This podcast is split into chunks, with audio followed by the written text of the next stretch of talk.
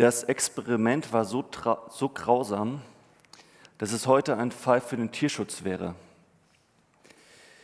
Im Jahr 1957 warfen Forscher aus dem Team des amerikanischen Psychologen und Verhaltensforschers Kurt Richter Ratten in ein Wasserbecken, aus dem es kein Entkommen gab. Warfen sie wilde Ratten hinein, strampelten diese etwa 15 Minuten lang und dann gingen sie unter und ertranken. Warfen sie aber gezähmte und an den Menschen gewöhnte Ratten hinein, schwammen diese etwa so zwischen 40 und 60 Stunden lang, bevor sie untergingen. Die Forscher waren verblüfft. Dann änderten sie die Versuchsanordnung. Jetzt nahmen sie die wilden Ratten nach ein paar Minuten aus dem Wasser und setzten sie anschließend wieder hinein. Das hatte erhebliche Folgen. Nun paddelten auch die wilden Ratten zwischen 40 und 60 Stunden lang im Becken herum. Die Erklärung der Wissenschaftler, die wilden Tiere hatten nie zuvor die Erfahrung gemacht, dass jemand sie aus einer Gefahr rettete. Immer waren sie auf sich allein gestellt. Deshalb hatten sie im Bewusstsein, dass es kein Entrinnen gab, nach einer Viertelstunde einfach aufgegeben. Ihre wilden Artgenossen hingegen, die kurzzeitig herausgenommen worden waren, machten die Erfahrung, dass Rettung möglich ist. Man hatte ihnen etwas Mächtiges gegeben, das sie nun tagelang durchhalten ließ, die Hoffnung. Die Hoffnung ist der Motor unseres Lebens, der Antrieb unserer Existenz. Hoffentlich währt diese Liebe ewig. Hoffentlich ist der Schmerz im Bauch nichts Ernstes. Hoffentlich finde ich einen Job. Hoffentlich regnet es heute nicht. Hoffentlich. Hoffen, jedes Aufstehen am Morgen beginnt mit einer Hoffnung, sei es nun die auf gutes Wetter oder einen angenehmen Abend. Da ist der Einsame, der sich auf einer Online-Partnerbörse anmeldet, der Flüchtling, der in ein Boot steigt, der Krebspatient, der sich abermals in Therapie begibt. Hoffnung weist ihnen den Weg. Wie geht es euch? Die meisten von euch stehen mit beiden Beinen fest im Leben. Die großen Hoffnungen im Leben haben sich bereits erfüllt. Haus, Kinder, ein Job, ein Ehepartner, ein Beruf, den man gerne tut und in dem man auch über die Jahre hinweg richtig gut geworden ist. Doch in jedem Leben gibt es so Fragen, die sind offen und Hoffnungen, die treiben irgendwie an und da wartet man noch auf eine Antwort. Andere von euch haben die Erfüllung der großen Hoffnungen in ihrem Leben noch vor sich. Da sind Ziele, die es noch gilt zu erreichen. Leute, die noch zur Schule gehen und noch nicht genau wissen, was sie studieren. Oder der passende Job, die große Liebe. Oder auch bei manchen der erhoffte Heiratsantrag. Vielleicht bist du aber auch jemand, der sich gerade wie so eine Ratte fühlt, zappelnd im Wasser. Und du wartest sehnsüchtig auf eine Rettung. Oder ist es weniger dramatisch bei dir und du, du denkst dir einfach nur, ach, so ein neuer Durchbruch, vielleicht ein geistlicher Durchbruch in meinem Leben, ja, das wäre mal wieder was. Vielleicht befindest du dich aber auch an einem Punkt, wo du dir denkst, ja, worauf soll ich denn jetzt noch hoffen? Wisst ihr, mit Hoffnung assoziieren wir alle etwas anderes. Und vermutlich auch mit der Rettung, auf die manche von uns manchmal warten. Ich glaube, egal auf welche Art von Rettung wir warten, ganz oft will Jesus unser Retter sein. In den nächsten sechs Predigten soll es darum gehen. Es wird um Jesus gehen und darum, was Jesus alles für uns sein will, was er für, für dich sein will. Egal wie deine Hoffnung aussieht, egal auf welche Art von Rettung du hoffst, ich glaube, bei Jesus sind wir damit goldrichtig. In Matthäus 16, Vers 16 heißt es, du bist Christus, der von Gott gesandte Retter. Jesus ist unser Versorger. Jesus ist unser Arzt. Jesus ist die Wahrheit, die Erklärung auf jede Frage. Er leidet mit uns und für uns und er gibt uns Zukunft. Das würde ich mir wirklich wünschen, dass wir in den nächsten sechs Wochen in, der, in dieser Predigtserie, die heute beginnt, dass wir Jesus noch besser kennenlernen. Die meisten Texte, die wir in den Predigten betrachten werden, die werden auch aus dem Matthäusevangelium stammen. Und ich glaube, es würde mir und euch richtig gut tun, wenn wir in den nächsten fünf, sechs Wochen einmal komplett durch das Matthäusevangelium durchlesen, um so einen Gesamtüberblick über Jesus und sein Wirken und sein Leben zu bekommen. Ich bin gespannt, wie Gott in den nächsten sechs Wochen zu uns sprechen wird. Hoffentlich wird unsere Beziehung zu Jesus in den nächsten sechs Wochen noch intensiver. Als Jesus auf dieser Welt gab, auf dieser Welt war, da gab es so ein paar Menschen, die sind ihm begegnet. Und diese Menschen, die waren auch auf der Suche. Die waren irgendwie auf der Suche und hatten so eine, eine unerfüllte Hoffnung in sich. Und ein paar von denen will ich mir mal heute mit euch anschauen. Also nehme ich euch mal mit und wir bewegen uns mal 2000 Jahre in die Vergangenheit. In eine Zeit, da gab es noch keine Fernseher, da gab es noch kein Google, es gab noch nicht mehr Autos und Flugzeuge, aber die Menschen damals wussten das ja noch nicht. Das war ihnen eigentlich egal, dass es das alles noch nicht gab. Aber ihr Leben war gar nicht so anders wie unseres. So die Gefühle, die sie mit, ihnen, mit sich rumtrugen, die Hoffnungen, die sie hatten an das Leben, die, die waren oftmals dieselben. Zu dieser Zeit lebte auch Andreas in ganz gewöhnlichen Umständen. Er hatte ein Haus in einer ruhigen Gegend, nahe am See gelegen am See Genezareth in Israel. Herbert, da wo ihr morgen hinfliegt, nicht, nach, nicht, nicht an den See Genezareth, aber er lebt an diesem See Genezareth fernab von der großen und hektischen Stadt. Ab und zu sah er mal so ein paar römische Soldaten durch die Gegend ziehen, aber seine Welt, das war das Wasser und der Fischfang. Und Andreas Eltern waren gläubig. Man kann sagen, er ist in einem gläubigen Elternhaus groß geworden. Und diese Eltern erzählten ihm manchmal Geschichten aus der Vergangenheit. Geschichten davon, wie Menschen Gott auf eindrückliche Art und Weise begegnet ist. Das fand Andreas total faszinierend. Da haben Menschen wirklich Gott in Aktion zusehen können. Andreas liebte diese Geschichten. Zum Beispiel die Geschichte aus, von einem Auszug aus Ägypten oder von Daniel in der Löwengrube oder von David, der so einen anderthalb Meter größeren Riesen erschlagen hatte. Doch das waren alles Geschichten aus der Vergangenheit. Was Andreas wohl nie vergessen würde, war, als er zum ersten Mal diese Geschichte von der Zukunft hörte. Das, was in der Zukunft geschehen sollte was Gott in der Zukunft tun würde. Eines Tages nämlich erzählten Andreas Eltern ihm von einer strahlenden Zukunft.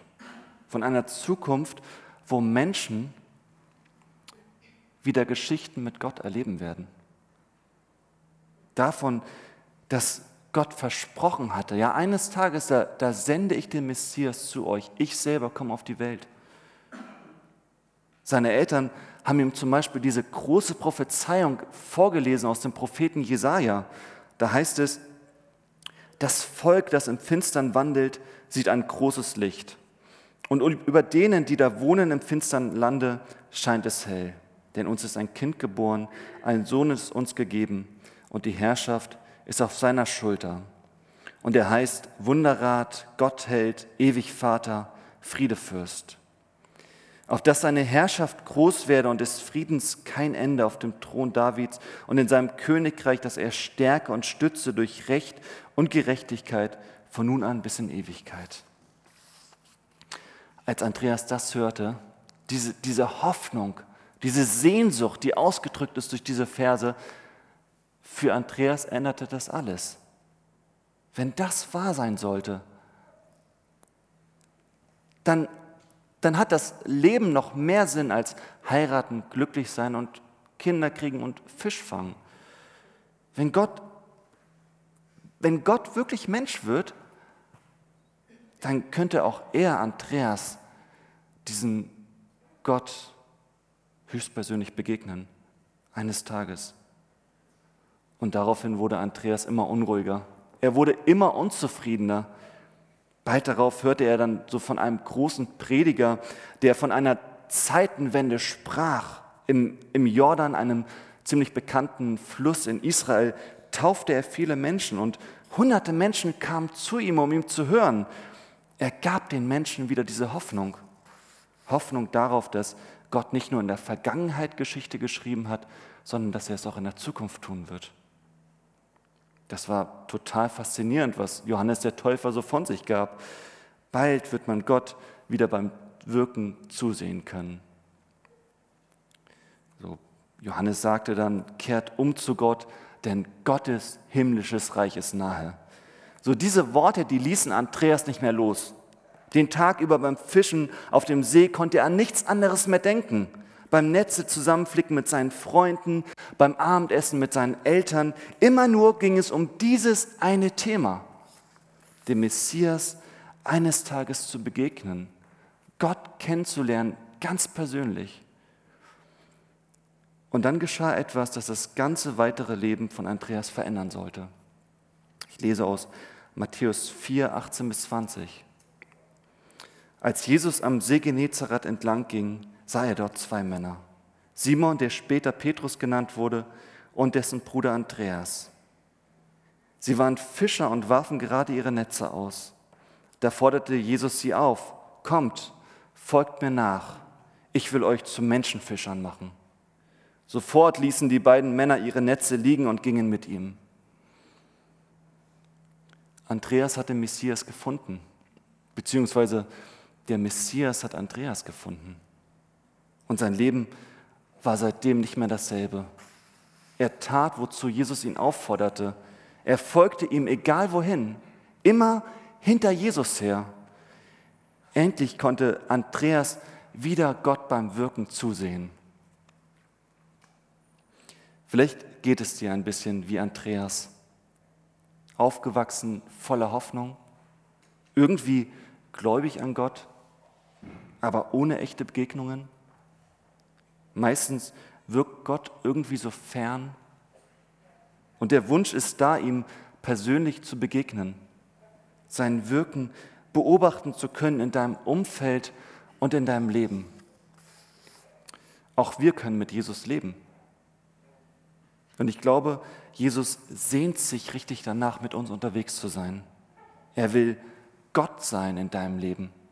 So wie der Prophet Jesaja es beschrieben hat, derjenige, der wirklich das Sagen hat. Weil das, was er sagt, uns immer in eine gute Richtung lenkt. Ich glaube, in unserem Leben ist noch so viel Potenzial nach oben. Die Geschichten und Worte von Jesus sind da. Und vor allem ist Jesus hier durch seinen Heiligen Geist gegenwärtig. Wir können Jesus zuhören, wir können von ihm lernen, wir können ihm folgen und wir können Erfahrungen mit ihm machen. So wie Andreas das tat, indem er Jesus einfach nachfolgte. Andreas war nicht der Einzige, der Jesus begegnete. Da war noch so ein anderer Mann namens Matthäus. Auch er hatte große Hoffnungen an das Leben. Matthäus wollte richtig was machen aus seinem Leben und vor, bevor er anfing, so einen richtigen Beruf zu ergreifen, da überlegte er und schaute sich um und überlegte, okay, wie kann ich das Allerbeste aus meinem Leben machen? Also schaute er sich um in seinem Umfeld und dann fiel ihm auf, ja, es gibt Menschen, die können sich gerade so über Wasser halten. Er sah Menschen, die hatten überhaupt gar kein Geld. Er sah Menschen, ja, die konnten sich fast alles leisten und ihm fiel auf, hast du was, bist du was. Wenn ich viel habe, dann habe ich es geschafft. Geld, Reichtum, das ist Erfolg. Und so beschloss Matthäus, ja, ich werde Zöllner. Ich sitze am Zoll den ganzen Tag, super, da muss ich mich auch nicht so groß bewegen. Es ist recht bequem. Und ich nehme den Menschen die Zölle ab. Doch mit dieser Entscheidung, ja, änderte sich wirklich was in seinem Leben. Matthäus verdiente auch eine Menge Geld und mit dem Geld kaufte er sich glücklich sozusagen. Wenn er einkaufen ging und so einen richtig schönen Mantel sah, den er haben wollte, ja, dann kaufte er sich den einfach. Und dann war er auch glücklich für ein paar Tage. Oder wenn er sich einen neuen Tisch ins Wohnzimmer stellte oder eine neue Halskette um den Hals trug. Ja, das war schon toll. Man muss sagen, Matthäus Plan ging total auf. Er führte ein echt gutes Leben. Alles, was er sich wünschte, konnte er sich erfüllen. Und trotzdem fühlte sich Matthäus irgendwie unglücklich. Dieses Gefühl war völlig unerklärlich, völlig unlogisch. Wieso? Er hatte doch alles. Manchmal saß er so auf seiner Veranda, trank seinen Wein und dachte über Veränderungen nach. Manchmal ließ er sich auch volllaufen, einfach nur um, um dieses Gefühl, dieses quälende Gefühl irgendwie loszuwerden, um einen Moment nicht daran denken zu müssen. Immer dann, wenn er diese innere Leere spürte, dann, dann lenkte er sich einfach mit irgendwas ab, mit allem Möglichen. Doch dieses Gefühl, diese Hoffnungslosigkeit, diese Ohnmacht, die kam immer wieder hoch. Und bei all seinem Nachdenken kam ihm dann eine Lösung ja, eine ziemlich gute Lösung. Er wusste ja, ein Glücksfaktor, das sind Beziehungen, Freundschaften. Also suchte er sich gute Freunde, andere Zolleinnehmer zum Beispiel, Leute, mit denen er irgendwie so auf einer Wellenlänge war. Er lud sie zum Essen ein, veranstaltete Feste, auf denen alle gut drauf waren. Und trotzdem, wenn dann alle wieder weg waren, fühlte Matthäus sich schon wieder leer. Und wenn seine Freunde mal ein Wochenende keine Zeit für ihn hatten, dann deutete das Matthäus als ein Zeichen seiner Minderwertigkeit. Er wusste nicht mehr ein noch aus. Doch dann eines Tages geschah Folgendes. Ich lese vor aus Matthäus 9, 9 bis 12. Als Jesus weiterzog, sah er einen Mann am Zoll sitzen. Sein Name war Matthäus. Jesus forderte ihn auf, komm, folge mir nach. Sofort stand Matthäus auf und ging mit ihm. Später war Jesus mit, seinem, mit seinen Jüngern bei Matthäus zu Gast. Matthäus hatte auch viele Zolleinnehmer und andere Leute mit schlechtem Ruf zum Essen eingeladen, seine Freunde offensichtlich. Als die Pharisäer das sahen, fragten sie seine Jünger, weshalb gibt sich euer Lehrer mit solchen Sündern und Betrügern ab? Jesus hörte das und antwortete, die Gesunden brauchen keinen Arzt, sondern die Kranken. Matthäus wusste sofort, Jesus spricht da von mir. Ich bin krank und ich brauche diesen Arzt.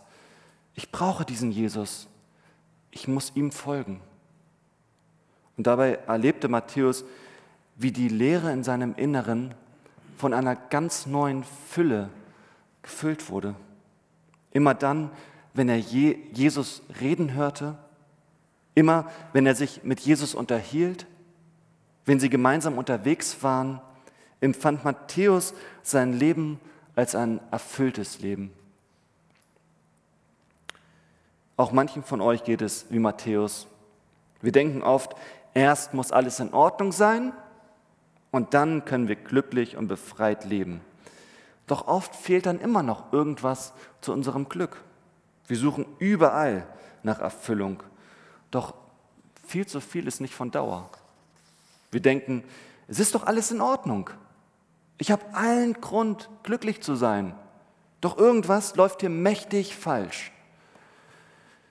Ich glaube, erst bei Jesus finden wir diese Erfüllung. Erst wenn wir aufgeben und ihm sagen, dass wir ihn brauchen. Für mich ist das immer wieder eine total befreiende Erfahrung. Dieses Aufgeben vor Jesus Christus. Ihm zu sagen, Jesus, ohne dich kann ich nicht leben. Ohne dich bin ich verloren. Und erst wenn ich das sage, erst wenn ich das ernst meine, erst dann bin ich wirklich offen dazu, Jesus wirklich zu folgen, auf dem Weg, den er für mein Leben vorsieht. Neben Matthäus und Andreas gab es damals auch noch Menschen, die schon immer meinten, Jesus richtig gut zu kennen, seine Familie. Immerhin waren sie mit ihm aufgewachsen oder hatten ihn sozusagen aufgezogen. Sie kannten ihn bereits seit Kindesbein an, ja, seine leibliche Familie, seine Mutter, seine Brüder, seine Schwestern. Und die konnten sich noch ganz gut daran erinnern, dass Jesus auch lernen musste zu sprechen, dass er auch mal einen ganz normalen Beruf ergriffen hatte. Er war ein ganz normaler Zimmermann. Jesus war ein Mensch wie sie, für sie nichts Besonderes. Sie mochten Jesus schon immer, aber an einem Punkt wurde es irgendwie schwierig für sie. Jesus verhielt sich so ganz anders. Jesus wollte viel mehr, als sie wollten. Und er behauptete Dinge von sich, die ihnen viel zu weit gingen. Jesus selbst hielt sich für den Sohn Gottes. Das wollten sie ihm nicht glauben. Sie fanden es zwar gut, dass Jesus so vielen Menschen half, dass er sich um die Kranken kümmerte, und ein Auge hatte, so für die Menschen am Rande der Gesellschaft. Aber sie hatten das Gefühl, so langsam übertreibt er. Und sie wollten ihn wieder in ihre Reihen einfügen. Und so kam es zu folgender Begebenheit. Ich lese vor aus Matthäus 12, 46 bis 50. Während Jesus noch zu den Leuten redete, kamen seine Mutter und seine Geschwister und wollten ihn sprechen. Einer der Anwesenden richtete es Jesus aus. Deine Mutter und deine Geschwister stehen draußen vor dem Haus, sie wollen mit dir reden. Doch Jesus fragte zurück, wer ist meine Mutter und wer sind meine Geschwister? Dann zeigte er auf seine Jünger und sagte, das hier sind meine Mutter und meine Geschwister. Denn wer den Willen meines Vaters im Himmel tut, der ist für mich Bruder Schwester und Mutter. Wow. Wie können wir den Willen Gottes immer besser kennenlernen und danach leben? Wie können wir, was können wir tun für eine intensive, persönliche und lebendige Beziehung mit Jesus Christus? Wie können wir immer vertrauter mit ihm werden? Ich habe euch mal drei Vorschläge mitgebracht. Euch fallen bestimmt noch weitere ein beim Nachdenken. Ich weiß, ihr seid alle verschieden. Aber das sind so Dinge, die helfen mir. Und sie lassen sich alle damit zusammenfassen, einfach Zeit mit Jesus verbringen. Erster Vorschlag. Zeit zu zweit mit Jesus. Diese Zeit kann morgens vor dem Frühstück sein, abends vor dem Zubettgehen oder nachmittags beim Start in den Feierabend. Nimm dir einfach mal so eine halbe Stunde und verbring die intensiv mit Jesus. Wichtig ist, dass es eine Zeit ist, die du wirklich nur mit Jesus verbringst und die du so gestaltest, dass sie zu der wertvollsten halben Stunde deines Tages gehört. Und wenn eine halbe Stunde für dich zu viel ist, dann fang einfach mit ein paar Minuten an. Zeiten zu zweit sind total wichtig in einer gelingenden Partnerschaft. Ich kenne das ja aus meiner eigenen Partnerschaft. Wenn ich beispielsweise mit Debo das ist meine Frau, ähm, nur noch über die wichtigsten Dinge reden würde, ähm, aber keine Qualitätszeit mehr mit ihr verbringen würde. Wenn wir nicht mehr zusammen spazieren gehen, zusammen in den Urlaub fahren, einmal die Woche romantisch essen gehen oder manchmal einfach abends auf dem Balkon stundenlang im Reden versinken. Ich glaube, wir würden uns nicht so nah beieinander fühlen. Zweiter Vorschlag. Auch den Tag über, also wenn du mit anderen Dingen beschäftigt bist, sei auch dann mit Jesus unterwegs. In einer Partnerschaft gibt es so unzählige Gespräche zwischen Tür und Angel. Danke, dass du gekocht hast. Bring bitte den Müll runter. Ich liebe dich. So kurze Zeit, kennt ihr bestimmt auch. Ähm, und mit Jesus wäre das auch toll, es so zu machen. Probier das mal aus, so den ganzen Tag über mit Jesus im Gespräch zu bleiben. Über das, was gut läuft, über das, was dich nervt. Jesus ist da und er ist die ganze Zeit über an unserer Seite. Er ist immer dabei. Also sprich doch einfach mal hier und da mit ihm neben allem anderen. Und der dritte Vorschlag hatte ich am Anfang schon gesagt, wenn wir Jesus besser kennenlernen wollen, dann wäre es wirklich ganz cool, wenn wir in den nächsten fünf Wochen einmal durch das ganze Matthäusevangelium lesen. Bei jedem Abschnitt kannst du dir dann folgende Fragen stellen. Wo spricht mich die Geschichte an? Wo betrifft sie mich persönlich? Was erfahre ich darüber oder darin über Gott und die Beziehung, die er mit mir führen will? Und wenn du an einer Stelle oder einem Vers angekommen bist, der dich besonders anspricht, dann bleib einfach bei dieser Stelle so lange, wie dieser Vers in dir nachwirkt, wie dieses Gefühl anhält. Oder was du auch machen kannst, ist, dir einfach mal die Stoppuhr stellen auf 15 Minuten oder den Wecker und 15 Minuten lang über einen einzigen Vers nachsinnen. Vielleicht wirst du die Erfahrung machen, die ich manchmal mache, dass nach einiger Zeit nicht mehr ich spreche, sondern Jesus zu mir spricht. Ich glaube, wir werden Jesus erleben, wenn wir regelmäßig Zeit mit ihm verbringen, wenn wir wirklich mit ihm unterwegs sind.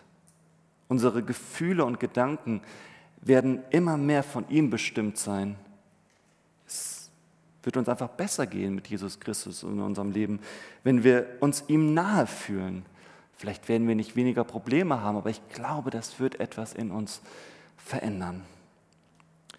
Ich wünsche mir, dass wir in jeden neuen Tag so ganz beschwingt reingehen können, weil wir wissen, Jesus ist da. Jesus geht mit uns. Ich bin davon überzeugt, Jesus erhält unseren Alltag. Wir können uns total darauf freuen, mehr in unserem Leben zusammen mit Jesus zu, zu tun und ihn immer besser kennenzulernen. Ich glaube, wenn wir unsere Beziehung mit Jesus intensiv und persönlich pflegen und viele persönliche Momente mit Jesus verbringen, dann spricht Jesus in unser Leben hinein und erfüllt unser Leben mit seiner Gegenwart, sodass wir immer befreiter und immer erlöster leben können. Amen.